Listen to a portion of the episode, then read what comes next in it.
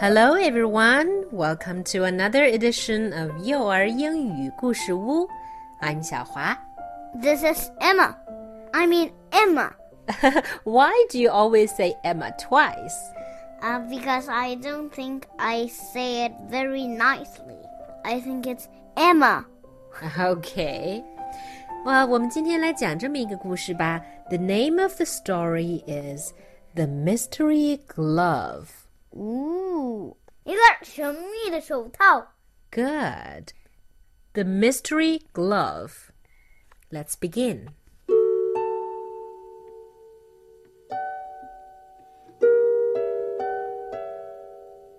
Once upon a time, a young prince lived in a palace of snow and ice. What's a palace? 宫殿， The king and queen were not his real parents. All he had from his real mother was a single woolen glove she had made. 他妈妈给他留下的唯一的物品就是一只他自己织的羊毛手套。The glove showed a sandy beach, a blue sea, and a golden girl flying a kite. The prince kept the glove in his pocket. When he touched it, he heard music. It made him want to dance, but he didn't. 每当他摸到手套的时候，他就能听见音乐声。这个音乐让他想翩翩起舞，但他还是控制住了。The prince watched other children laughing as they skated on the lake. They laughed when they fell down. There was always someone to help them up again. This made him want to skate, but he didn't. 他看到别人在冰上滑冰，他也很想滑冰，但他仍然没有滑。Some days the prince went into the forest and made tiny animals from moss and twigs. He wanted to climb the trees, but he didn't. Moss and twigs. Moss 是苔藓的意思，知道吗，Emma？Twigs 你知道吧？是一些小树枝。对了，嗯，他用苔藓和小树枝捏出各种小动物的形状。他很想爬树，但他没有爬。One day, he spotted a tent, 帐篷. Inside sat an old man and his wife. Come in. Said the old woman. Sit here, close to the fire. The old woman was knitting a coat the color of ice and fire. I have this glove, said the prince. Could you make another? The woman shook her head. I can knit magic in fingers and thumb, but I couldn't repeat the work that's been done. This can be made only once. The prince felt sad. Cheer up, said the old man. He brought out a blue and white kite. Let's have a go, he said. Flying this kite will make you warm. The prince was nervous, but he held the string tight, shut his eyes, and threw the kite into the air. The wind caught the kite. When the prince opened his eyes, he was flying. 那这里面王子在林中小屋碰到了一个老爷爷和老奶奶。老奶奶说她没法织出跟王子手中的手套一模一样的另一只来，但是呢， 这个老爷爷告诉他，他可以试着放放风筝。于是啊，王子放着放着，居然就飞了起来。The kite took him up, up, up, over forest and mountains, and then down, down, down to a beautiful beach. Splash! He fell into the sea. Help! I can't swim! he yelled. Then someone reached down and lifted him onto a rock.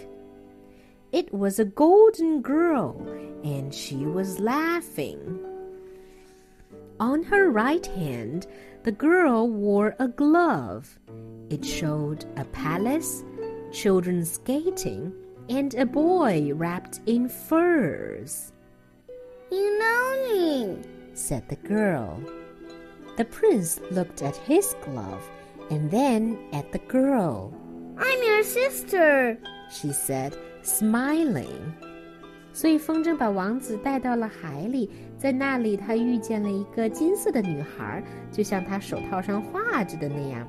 而那个女孩也有一只手套，手套上画着就是王子自己。所以现在他们知道他们原来是兄妹关系。So they talked about their lives. If I had your sunshine, the prince said. I would always be happy and brave. And if I had your snow, the golden girl said, I'd be thoughtful and wise. They pressed their hands together. They looked the same, but his was cold and hers was warm. Together, they threw the blue kite into the air and flew back to the tent in the woods. But the old couple were nowhere to be seen. Why? I don't know. Maybe they're magic couple. Maybe.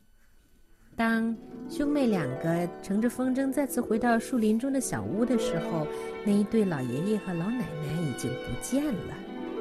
Two coats, the color of ice and fire, lay by the door of the tent with two pairs of skates. Teach me to skate, said the golden girl.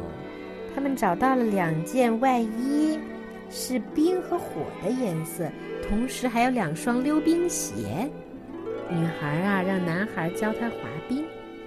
So they put their coats on and rushed onto the lake. A chain of children became a circle of friends. The prince heard music. It made him feel happy and brave. When it stopped, everyone fell down and laughed. The prince looked up, but the girl was gone. 女孩不见了，为什么呀？I don't know. Let's keep going. She was high up, waving goodbye from the kite. Next time we meet, you must teach me to swim, he shouted. He turned to his friends with the glove on his hand. And as he skated towards them, the prince heard the music of summer. 所以，当音乐停止的时候，跟他们一起跳舞的女孩消失了。她乘着风筝渐渐的远去。 男孩看着他喊道：“下次我们见面的时候，你一定要教我游泳哦。”他们两个还是戴着各自的手套。虽然那个女小女孩已经走了，但是王子仿佛已经听见了夏天的音乐。I think that's the end.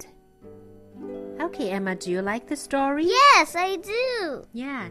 What is it about? It's about a prince and a girl. Yeah. He meets the girl, and the girl taught him to be nice and warm, right? Yes. All right, that's the end of today's show.